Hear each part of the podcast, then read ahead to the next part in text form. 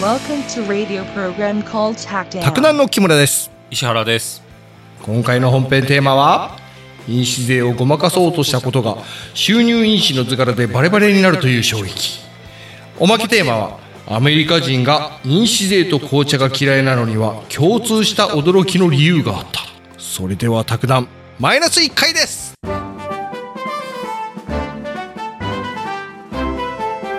2023年の10月7日に収録しています卓談のマイナス1回ということでマイナス1回あのー卓談っていうポッドキャストに気づいてうんで真面目な人はうんおそらくそのタイムラインの中からうん一番古いやつから聞いてやろうっていう人が多いんですよとにかはいはいはいはいくでこのマイナス1回から聞くのが正解ですからいや本今当日たねどり着いて聞く人は多分ね、マイナス1回を聞いてうんで、その次0回っていうのあるから、うんそれ聞くんですよ。うんで、その次1回っていうの聞くんですけどう、んその1回っていうのになったらいきなりね、ちょっと、あのーしょぼい感じになります から、でも皆さんそこでくじけないように、そこから聞いていったら、あのー100回ぐらいから面白くなりま すから、頑張ってください。で、卓球の話しますからね、今日は。本当にね、ちょっ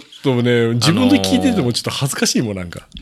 石原っていう人と木村っていう人が卓球の話をする番組ですかうら。ん。うん、で、今日、い一問だけに的を絞って話しますから。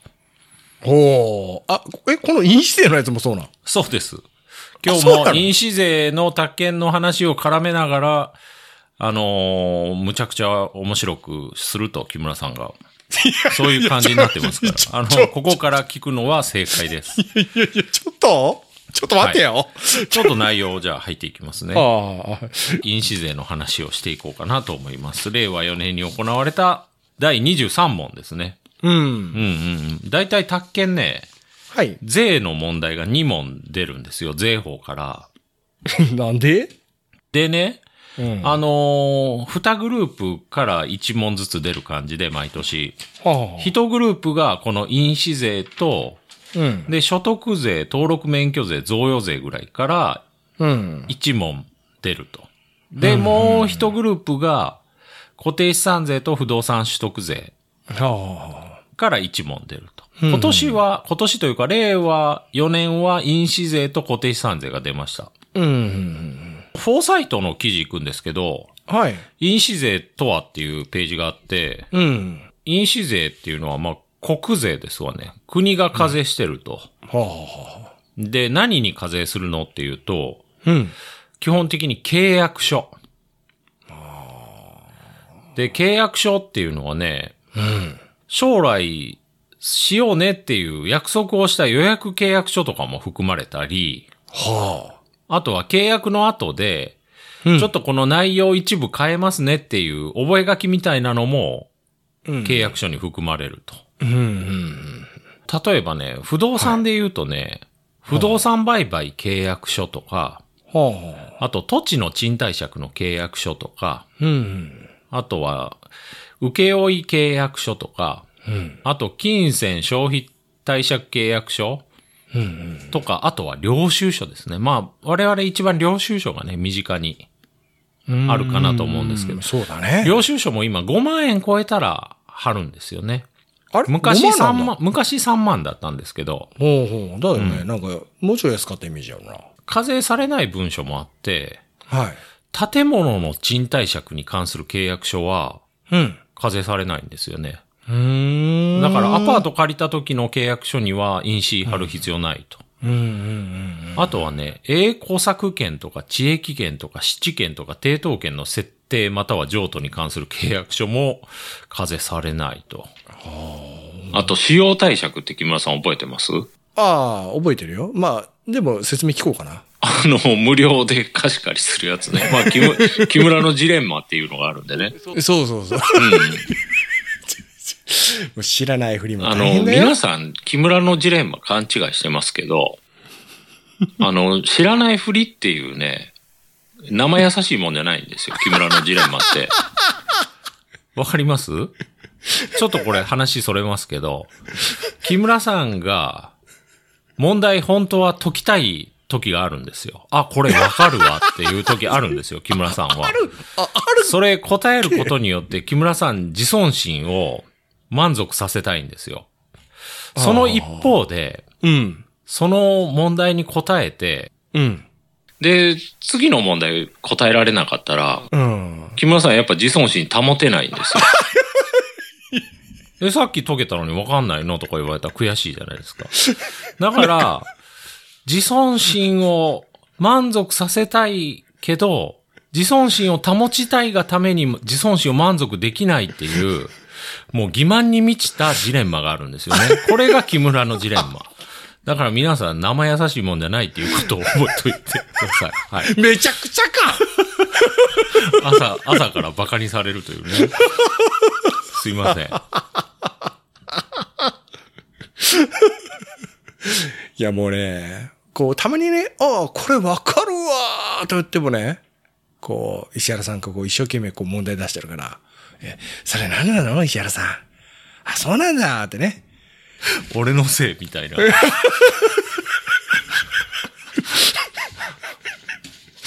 俺を、あの、俺を、あの、喜ばせるために木村はバカなふりをしてるんだ。そうだよ。はい。次。と感謝してほしいあよ。のちょっと資料変わって、えっと、西の法律事務所っていうところの資料行くんですけど、 はい。収入、収入印紙をめぐる問題っていう記事を書かれてて、ほう。うん。あのー例えばね、うん。この契約書には印紙が貼ってないから無効だとか、はあ。あこの領収書印紙貼ってないからダメだよって言われる方がいますよと。うん。えっとね、契約書の文書の効力には、うん。印紙が貼られてるかどうかっていうのは一切影響ないんです。ええ一切影響ない。マジでうん。印紙の調布の有無は関係ないですよと。マジかよ。なんだよ、今まで信じてきたものが。うん崩れた感じだよ。ただ、印紙調布してなかったら、うん。それがバレた時は、うん。本来貼り、貼るべき印紙の3倍の硬い税っていうのが課されますよと。はあ。柔らかい税じゃないですよ。硬い税 です。いや、今どういう聞き間違いしたらそっち行くあの、例えばね、200円の印紙だったらまあ知れてますよ。600円貼りゃいいんでしょっていう話になるんですけど、でも10万円の印紙とか貼る文書とかありますから、それだったら結構でかいですよ ね。3倍とかなった ら。すごいね。うん。で、まあまあいいよいいよ。じゃあ、あの、税務署が来るっていう連絡多分事前にありそうだから、うん。税務署が来るっていう連絡あったら前の日に、あの、全部うちにある契約書に貼っていきゃいいじゃんっていう考えを持ってる人がいるかもしれません。そうだね。頭いいじゃん。はただ、あまりお勧めできませんよと。あ、はあ。あの、印紙の図柄ってうん。結構変えられてますよと。で、また図柄が変わらなくても、はい。透かしの糸の色だけが変えられてる場合もあると。マジで、税務調査の際に、うん。文書作った時には、この印紙はないですよねっていう、うん。矛盾した状態が発生したら一貫の終わりですよと。文書作成の時に貼らなきゃいけないですから、印紙税の印紙って、てえな。めちゃくちゃ税金取るの頑張ってるね。 そういう感じになりますよと。なんかコナン君みたいなのが来るよと。いや、困るわ。 いや、ほんと。あいつの周り殺人事件起きまくりだからね。で、あのーなんかその印紙の、 うん。図柄の変遷について、か、あの、出た、交換された本もあると。はあ。で、これ、あの、西野法律事務所さんも、うん。この本置いてますよと。はあ、はこの人は印紙税をごまかそうとしてそういう本を買ってるんじゃなくてあ。、うん。弁護士が作る書類にも印紙は基本的にいらないと。はあ。ただね、うん。あの、弁護士の仕事として、うん。依頼者が、うん。いや、私、こんなさ書類作成した覚えないけど、うん。相手が勝手に作ったものみたいなんですよっていう話があった時に、はい。その書類のはあ作成時期と印紙の図柄をうん。見比べたら、うん。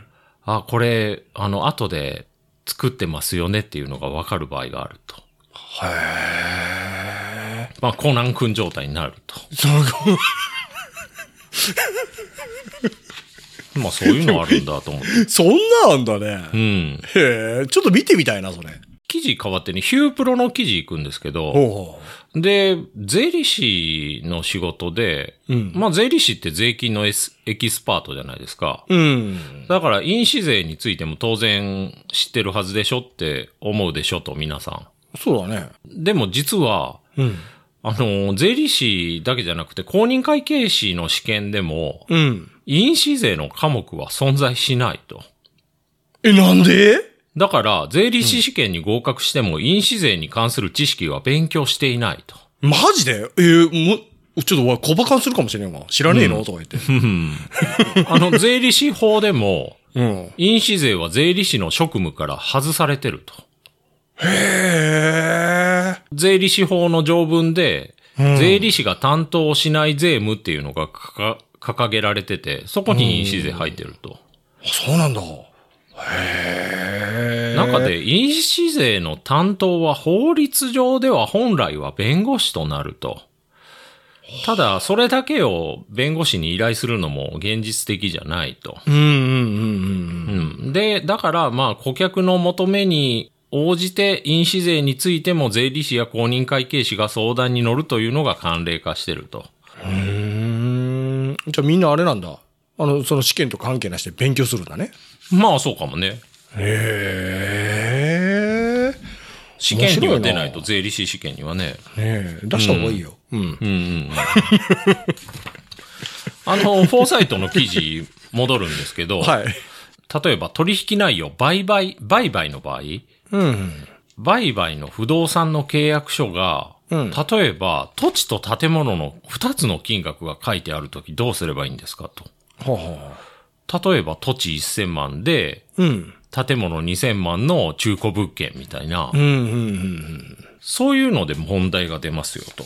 で、あとはね、一、つの契約書に不動産の譲渡契約と建物の建築請負契約が併記されてるうん。うん。とかいうのもあるんですけど、うん。そういう場合は原則として譲渡契約にかかる文書となると。うん。うん。だから、土地を何千万で売りますよと。うん。で、その土地の上に何千万で、あの、建物を建てる請負をしますよみたいな契約書。で、その場合は、請負代金の方が高い時には、請負契約にかかる文書とみなしますよと。はあはあはあはあ。で、さっきの、あのー売買の時に、うんまあ、土地と建物の記載があったら、それはもう合計金額でやりますよっていうことになってます。そうだよね。うん。うんうんえっと、ちょっと行きましょうか。はいえっと、選択肢の2位から行くんですけど、ほうほうもうこれ簡単ですわ。一つの契約書に、うん。うん。高土地の譲渡契約6000万と、うんオツ建物の譲渡契約3000万をそれぞれ区分して記載した場合、うん。印紙税の課税標準となる当該契約書の記載金額はうん。 6000万である。丸か×かっていう問題、これわかりますこれか。これは、罰だね。正解ですね。 あのー正解は9000万ですね。ちょっと持たせてみた。はい。二つ書いてあったら、はい、あのー9000万ですよと。はい。はい。あのーちょっと戻るんですけど、選択肢の1も行きましょうか。うん。土地を8000万で譲渡することを称した覚書、覚書ですね。うんはいをはいはい、売り主 A と買い主 B が作成した場合、うん。本契約書を後日作成することを文書上で明らかにしていれば、だから覚書の中に、うん。あのー本契約は後でやりますよっていうのを書いてると。うん。うん。うん。の場合、当該覚書には印紙税が課されないっていう問題で、うん。うん。これ最初に説明したんですけど、はい。覚書にも印紙税課されます。あ、ああ、そう、そうだったね。うん。っていうのが結 局ね、じゃあ、覚書、あの、契約書は課されるけど、覚書は課されないとかいう話になったら、うん。みんなバカだから、じゃあ名前だけ変えりゃいいじゃんってなるんですよ。あ領収書なじるゃほなどね。くて、金銭受領書ならいいのかとか、はいはい。預かり書ならいいのかとか、はだから題名じゃないんですよね、因子って。あくまで内容。で、覚書って結局、まあ契約を保管するための覚書っていうのが多いんですけど、んうんうんそれも契約の一部ですから、うんうんうんうん。それにはやっぱり因子税課されますよと。なるほど。うん。腑いにく落らちまでしたも作るんですよ、みんな。うんうんうんうん。名前書 いて。そうだね。言われりゃそうだね。うん。それはお金使いたくないもん。特にこんなそうそうそう8000万の印紙なんてすげえんじゃね宅建のテキストとか見ても、はい。あと宅建のサイト見ても、うん。因子がいくらかかるっていうのは、うん。覚えなくていいって書いてある んですよ。で、ちょいちょい変わるんですよ、これ。あ、そうなんだ。ちょいちょい変わる。へえ。で、あの、どこ見ても、あの、因子の、必要な因子の金額は覚えるなって書いてますから、へえ。皆さんあ覚えないでください。あ、気になるけど、すごい気になるんだ けど、覚えなくていい です。覚えなくて。気覚えになくていいなるはい。覚えちゃダメです。ああ、ははいい。しす もやもやするな、なんか。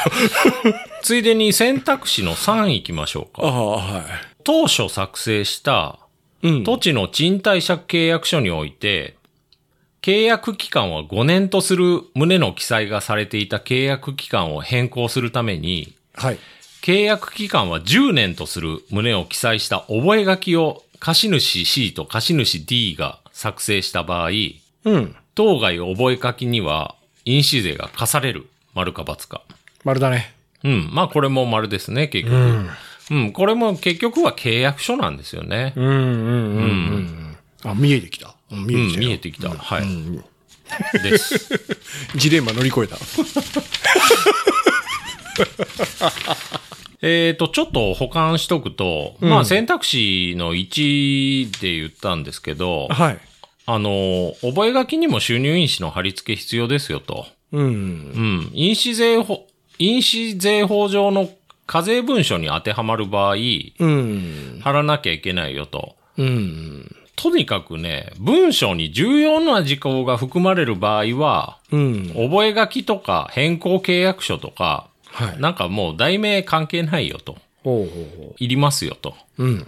そもそも覚書ってね、契約内容を簡素にまとめた文書のことですよと。ああ。だから一部を変更したり補足したりするときにも用いられるから、うん。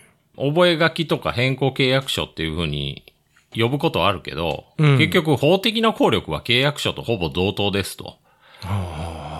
だから、あの、迅速に契約手続き進める場合に契約書の代わりに覚書を取り交わす場合もあると。うん。ううん。ん。でも結局、全部契約書なんで、うん。あの、印紙の貼り付けは必要ですよと。調布って言うんですけど。なるほどね。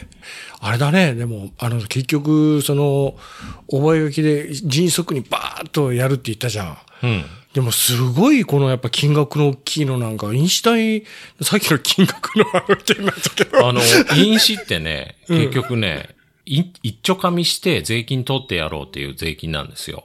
は大きいお金が動くときって、あ。ああ、おたくら余裕あるねっていう感じで国が目つ けて、じゃあ、あの、印紙税払ってってなるんですよ。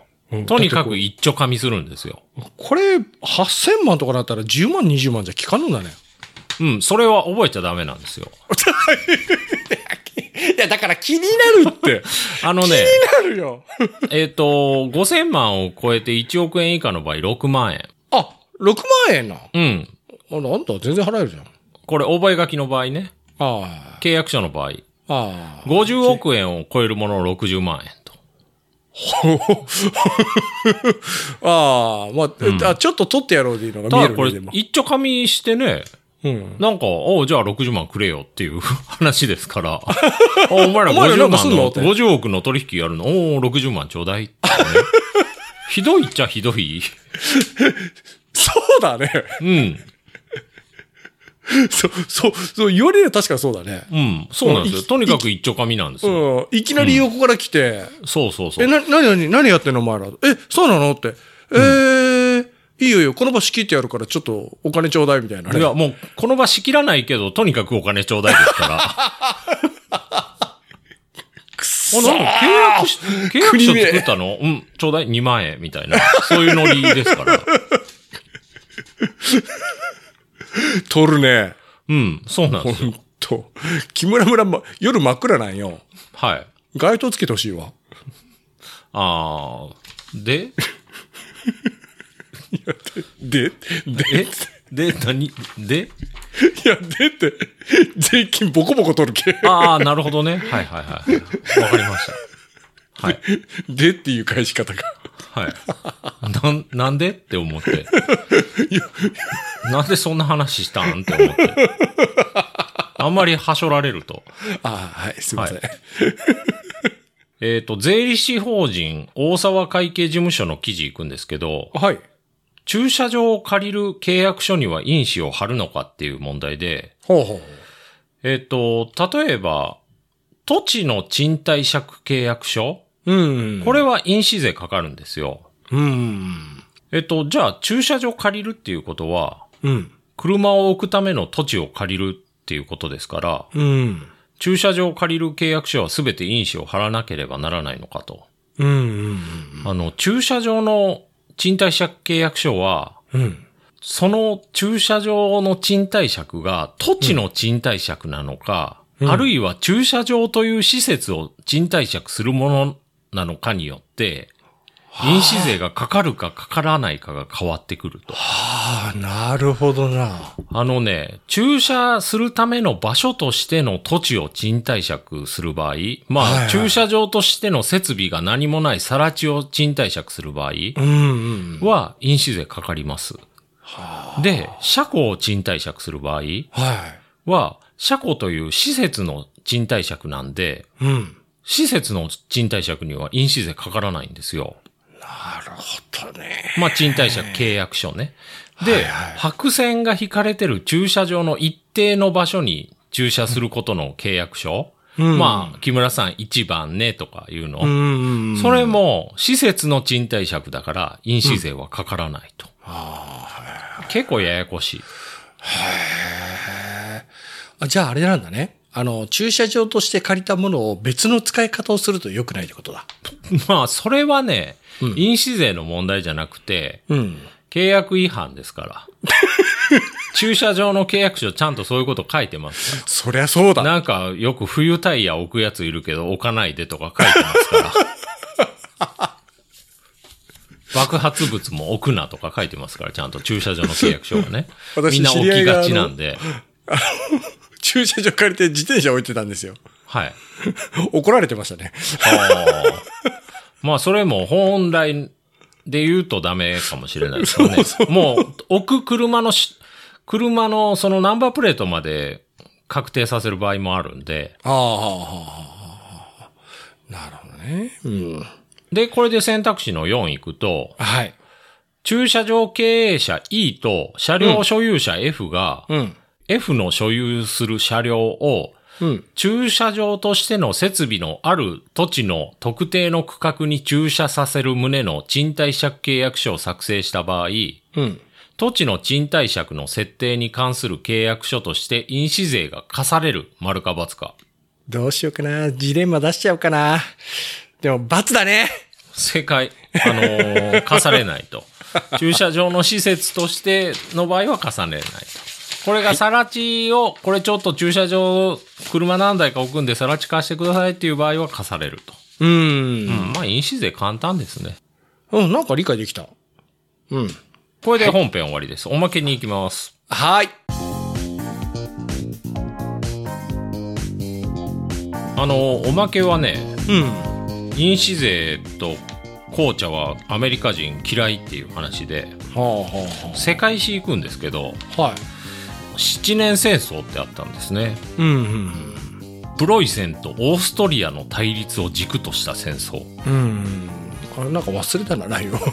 あのー世界史の窓っていうところの記事、今日全部行きますから。ん。木村さん世界史も大好き。あ、まあまあ、うん。産業革命とかあの辺は好きだね。イギリスがうん。プロイセン応援したんですよね。ああ。、で、フランスは、うん。あのーオーストリアを応援したと。うん、うん。うん。で、結局、ヨーロッパ全域での戦争となっった、うんでそれだけじゃなくてうん植民地でも戦争したとあーそれが北米とインドでも戦争したとだからもう世界規模で戦争が戦闘が広がったとうんうんうんそれが1756年から63年ですねうんうんオーストリアはうんうんハプスブルグ系ですわマリア・テレジアですでほプロイセンはホーエンソレルン家フードリヒ2世なんか世界史の先生が教えてくれましたねこれなんかハプスブルグ家とかねうんブルク家、うん、言ってたね 言ってたで聞くと思いますよねまずフランスがオーストリアを支援して、スペイン、ロシア、スウェーデンもそれに同調したと。うんで、イギリスは植民地でフランスと激しく対立していたと。うんうんだから、プロイセン側についたと、イギリスは。うんうんで、あの、まあ、1756年にうん戦争開始されて、うんで、まあ、プロイセン苦戦したけど、うんあの、なんとか戦争を耐え抜いて、1763年に、うんあの、オーストリアに、えっ、と、認めさせて、まあ、プロイセンが勝った感じになったと。うんで、あの、イギリスとフランスも、あの、戦ってたけど、うん講和が成立して、うんイギリスはフランスから広大な植民地を獲得したと。ああはあはあうはん。それで結局何が起こったかっていうと、はいまあ、プロイセンの国際的地位が向上して、これがまあ、あの、ドイツ統一の主導権握ったと。だかうんらプロイセンってドイツのまあ、昔みたいな感じなんですよああね。はあと、イギリスが植民地獲得したと。カナダとかね。あうんで、これが結局、イギリスの世界植民地帝国を形成する、あの、礎になったというか。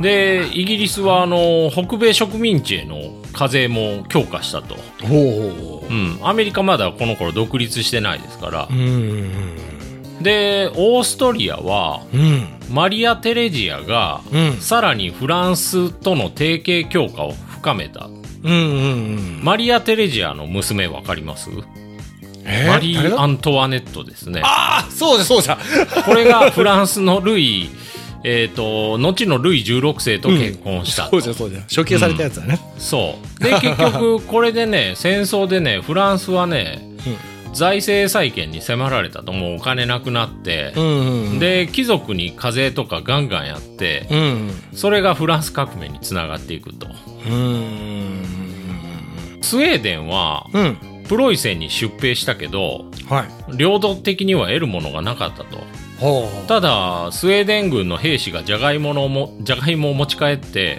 うんそれが普及して主食となったのでうんスウェーデンはこの戦争をジョガジャガイモ戦争と言っているとまあこんなのに習うんだと思って面白いね 木村さんそういうの好きですよね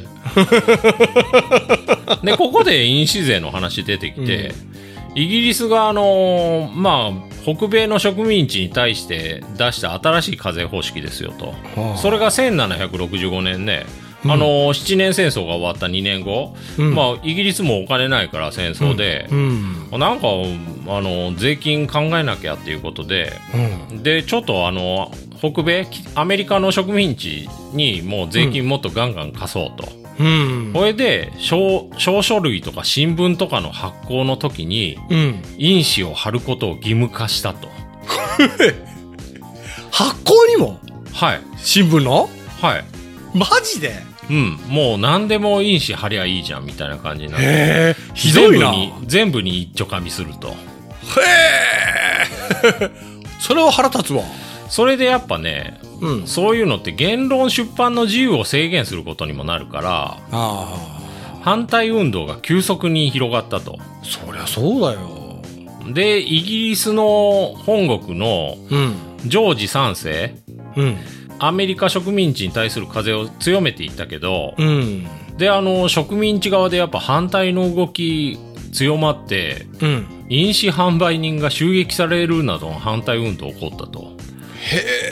すごいね米騒動みたいなで、この反対運動がね、うんやっぱ抗議運動が植民地の枠を超えて広がったと。だから植民地ってその頃、あのー北米でもいろんなところにあったんですよあね。あそれが一つに別にまとまってなかったんですよ。うんうんうんうんそれが植民地の枠を超えて、これちょっと飲酒税ひどいよねっていうことになって、うんうんで、結局ね、植民地13州が連帯して、うんうん飲酒法会議っていうのを開催したと。はあはそこで有名な言葉、代表なくして課税なし。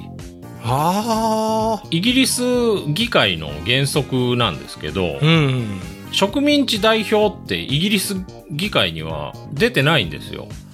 なのになんで植民地にそんな課税するのっていうことで、うんうんうん撤廃をイギリス政府に請願したと。うんうんうんで、こういう正式な抗議を受けて、うんもうイギリスは翌年の1766年にうん飲酒法を廃止にせざるを得なくなったと。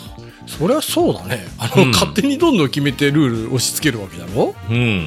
ひどいねただ、廃止にしたけども反発収まらなくなって、うんついにアメリカ独立戦争に結びついていくと。えそっからはい。これあのマジで1766年に飲酒法廃止してうんその後また事件起きるのが1773年にうんボストン茶会事件っていうのが起きるんですねこれも習いましたねうんあったらなんだったっけ出てこんわこれねあのイギリス本国がうん茶法っていうのまあ茶、はいティーの茶ですねうん茶法っていうのを作って、はいお茶はあのイギリス東インド会社だけに専売権を与えますよっていうことにしたと、なんか出てきた出てきたうんこれに反対したボストンの急進グループがうんインディアに変装してうんボストン港に入港してた東東インド会社の船に侵入してうん茶箱を海に捨てたとこれが342箱あったらしいですけどでちまった捨なてて野員に乗じて逃げたとあでイギリス当局犯人捕まえようとしたけどうんあの植民地側は、おうんボストンで茶会を開いただけだよとか言って冗談を言ってごまかしてうん真犯人は検挙できなかったと、あうん、ティーパーティーだよってだから ティーパーあのボストンティーパーティーっていうのがボストン茶会事件の名称が、うんうんただパーティーってなんかあのチームっていう意味もあるじゃないですかーあーそうウねィザードリーのパーティーとか言うじゃないですか。 そういう RPG のねそういう意味でもあるんじゃないかっていう話もあるみたいですけど。 あそうそうなのなんか ね、これ、イギリスでやっぱね、なんかこう、税金取らなきゃいけないと。あうーん、飲酒税ダメになったけど。うんちょっと強引すぎるねでもねで、その1767年にタウンゼント処方っていう課税法をアメリカ植民地に押し付けたと。うんで、それもね、あの、想像以上の反発受けて、3年後にはそのほとんどの内容を廃止したと。ただ、その中にあった茶税だけは唯一の財源として残したと。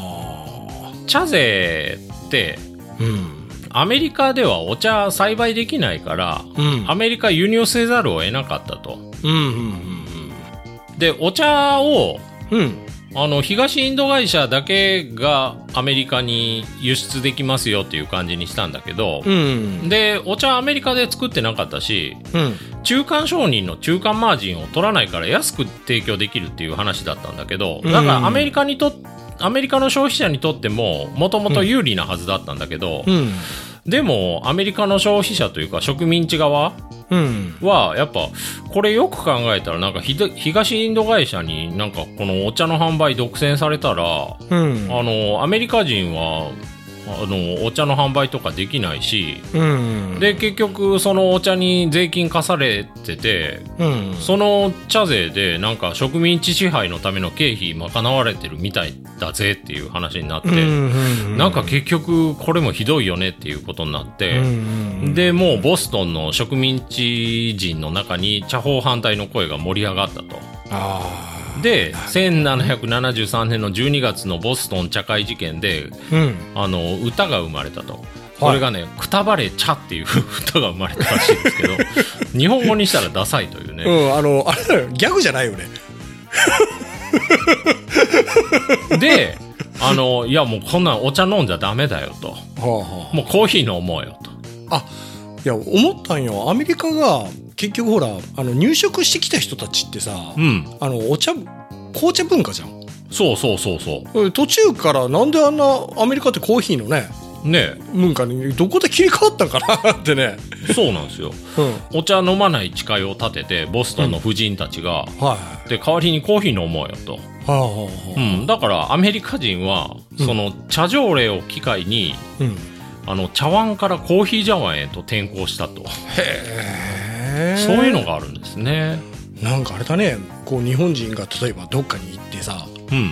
味噌汁飲むのに課税されてね、うこれん。でもう飲めねえよとか言ってねうんう、んうん。うんトムヤンくん飲むわってなそんな感じよなそんな感じです。はい。ボストン味噌汁事件です。 海が味噌で染まったというね。だから、アメリカ人、コーヒー好きだし、まあ、紅茶飲まずにコーヒー飲むし、飲酒税そうもねそれ、その時に廃止されてから、今もないですから、アメリカうんは。うんうん一丁紙許さないよと。え飲酒税でも今はないんだアメリカ今もない、アメリカには。はあはもうぶち切れてますから。い面白いな でもで、そんなこんなで、はあのーアメリカの植民地側もぶち切れて、いうん切れるよ1775年に、うんあのーアメリカ独立戦争が始まったと。なんか左ってそんなもんなんだね うん。あの、イギリスの13植民地が本国に対して起こした戦いですよと。あで、最終的にはアメリカ合衆国を成立させると。だからその植民地が集まってるから合衆国なんですよあね。うんうんうんうんうんで、まあ、あの、市民社会を成立させた革命として、ブルジョー革命とも呼ばれてると。ああはあはあの、ね1775年のうん4月に、ボストン郊外のレキシントンで植民地側とイギリス本国が、本国軍の衝突に始まったと。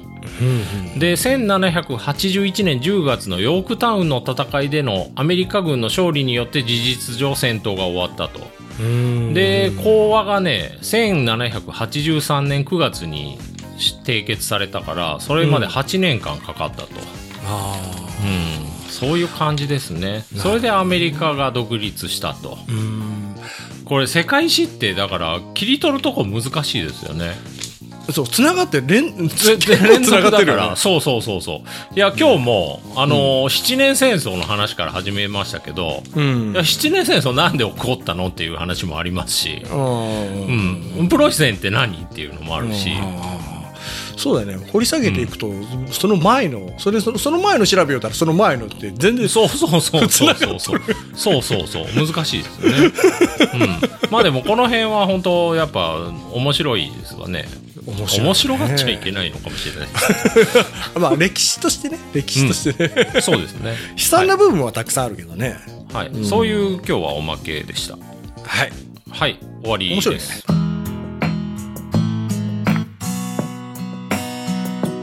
えっ、とお便りいただいてましてうおびびっくりしたペンタさんからいただいてますペンタさんこんにちはペンタ ですもうなんか11月涼しい季節になりましたねはいこれもうあのオンラインを予想して書いてくださってるとああ宅建試験も終わり受験生の皆さんは今年の合格ラインが何点かヒヤヒヤしている人もいるかもしれいやません慣れてねるもんだな卓談木村さんのカウントダウンも最高でしたねああありがとうござこいますれ実はまだ収録日時点ではまだ終わってないんですけどうんもねうすごいあの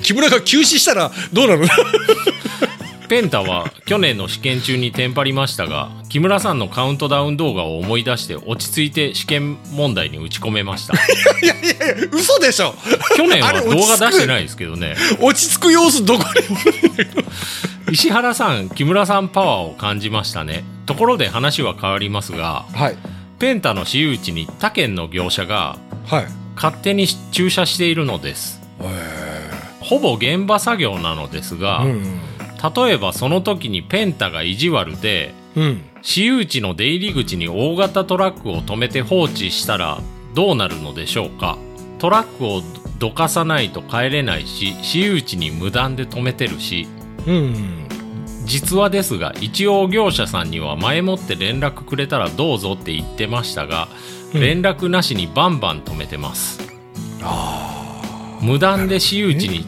駐車されたら帰れなくしようと考えてしまうペンタは心が狭いで すね卓談の石原さん木村さんリスナーの皆様これからは寒くなりますので体調管理には気をつけていきましょうねっていうふうにいただきましたああの 文の内容がねはいもうあの完成しててこなれてるとうんあのなんか職人はがき職人みたいになってるよなんかもう慣れすぎてるうん、これあのよくある話ですよねちあー駐車場に勝手に止められてたからうんうん出られなくしてやったとか、うんうんまあこのい間はなんかどっかあのすき家かどうかがあの 張り紙を100枚とか200枚貼っててなんか騒ぎになってましたけどあ無断駐車禁止みたいなあうんうんまああの張りすぎだけど無断駐車しあのすごいあれほら結局すき家が叩かれる側になっとったが、うんあれもう、まあ、してるやつが悪いんだけどねあのあとは無な断駐車んかねあの無断駐車罰金100万円いただきますとかね、あったりなんかあるね、う んあーあれ、まあ、効力はどのくらいあるんだろうねあ結局あの基本的にね日本って法治国家なんで、のうん不債でもあんまり良くないと思いますまあ出られなくするのもうんうんうん自力救済の禁止っていうのが原則ですかあらー例えば殴られても殴り返しちゃダメなんですよねあーはいはいはいはい殴られたら殴り返していいっていうことになってないんですよねうんうん勝手に止めるのはもちろんダメですけどうんうんそれをうんうん動か動かなくする権利はないんですよねうんうんうんもちろんねレッレッカーとかしてあの傷ついたとか言われたら弁償する羽目になるかもしれないし、ああはいは例えばその車を出られなくしてていうんその間になんかこうなんか事件があってその車を動かさなきゃいけなかったのにうんそのせいでなんか損害受けたとか言う言われたらうん揉めますわねおそらく。ううんんあのなんかねあの、しえー、と車の修理業者うんにあのとかあのほら改造してくれるところうんに車を預けて部品代を払ったけどうんあの結局その業者と連絡が取れなくなったっていう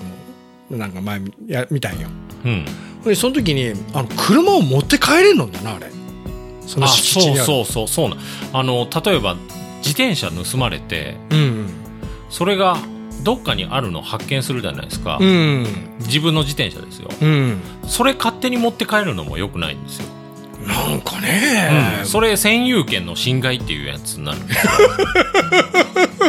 その前にいろいろ侵害されてるけどね、 なんかうんその場合はやっぱり一旦警察呼ぶのが正しいし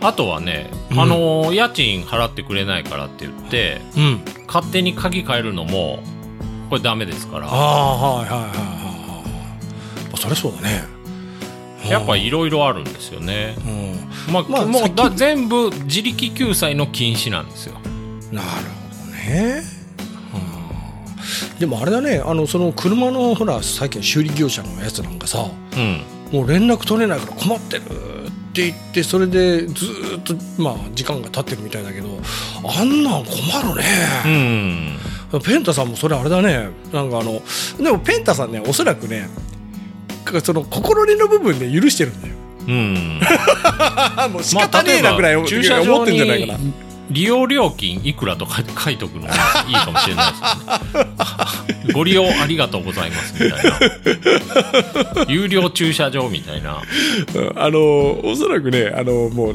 しあこうなんだあいつら言わずに止めてるよまあでもなんか仕事やってるけど仕方ねえなぐらいで思ってるから、うんおそらくここでもあのちょっとね話題作りで出してくれてるのかな、うんみたいな思ってるけどこれ石原さんだったらそんなことにならないよ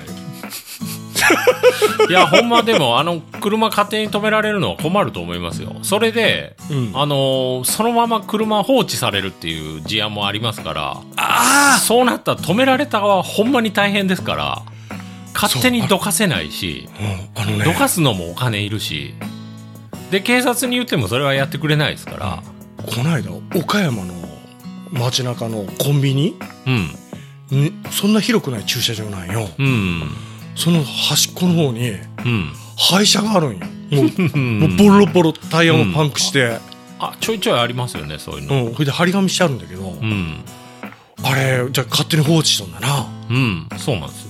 ねえあのどかせれんのんだなそう。あれはちょっとでもあれおか法律がおかしいんじゃねえかなと思ったあれはあんな迷惑じゃわ店まあただ何でもできるようにするとやっぱねうんなんか過激化するでしょうねだんだんあー無断駐車の車破壊してみたみたいな動画撮るやつがいますね いやいやそれはストリートファイター2じゃねえんだっけ多分ああなるほどねうんうんうんしゃがみ大パンだけで無断駐車壊してみたみたいな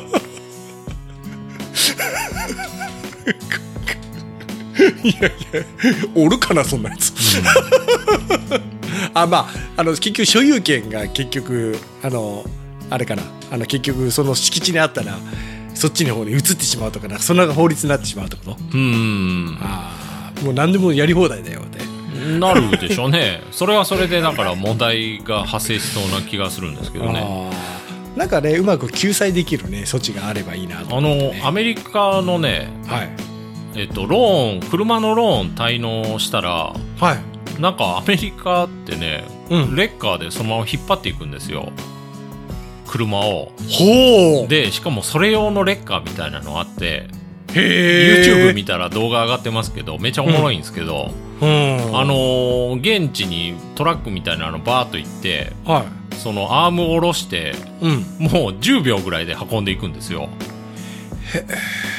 それすごいですよでそれに気づいた所有者が走って追いかけてくるみたいな動へえ画がバンバン上がってて、まあそういう感じになるかもしれないですよね木村さんの方向性だとああそれはそれでちょっと怖いでしょすごいねそう、うんえアメリカでローンを滞納したら車は、まあそれ多分合法なんでしょうねはあまあえ日本もあれ差し押さえみたいなのあるのまあ、ローン例えばあのー法律の手順踏んでいけばあるでしょうねへえでもそこまでたたどり着くのに相当な過程があるって感じ日う本、んえアメリカはこう「ああこいつ対応しやがったよ持ってけ!」みたいな感じなあのレッカー車もすごいですからへ専用のアームをタイヤの下にギュッてま潜り込ませたらそのままガーって引っ張っていく感じで でなんか結構軽いノリの音楽が流れてる動画ですよ内容的にちょっと重たいけどね そうそうそうそうそうめちゃおもろいめっちゃ重い めちゃおもろいですよさすがは独立した国だなって思いますね強いね強い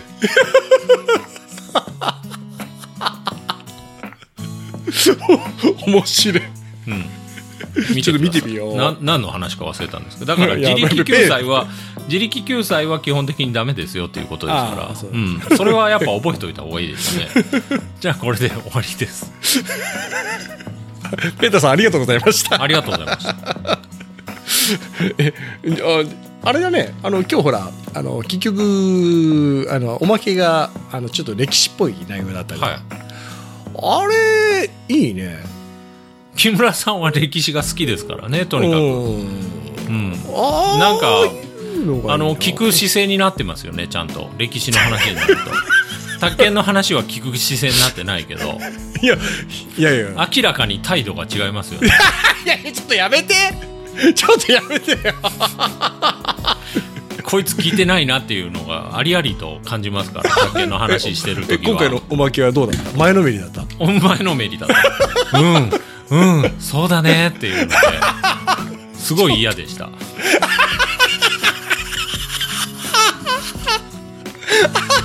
ひどいやつだなって思いました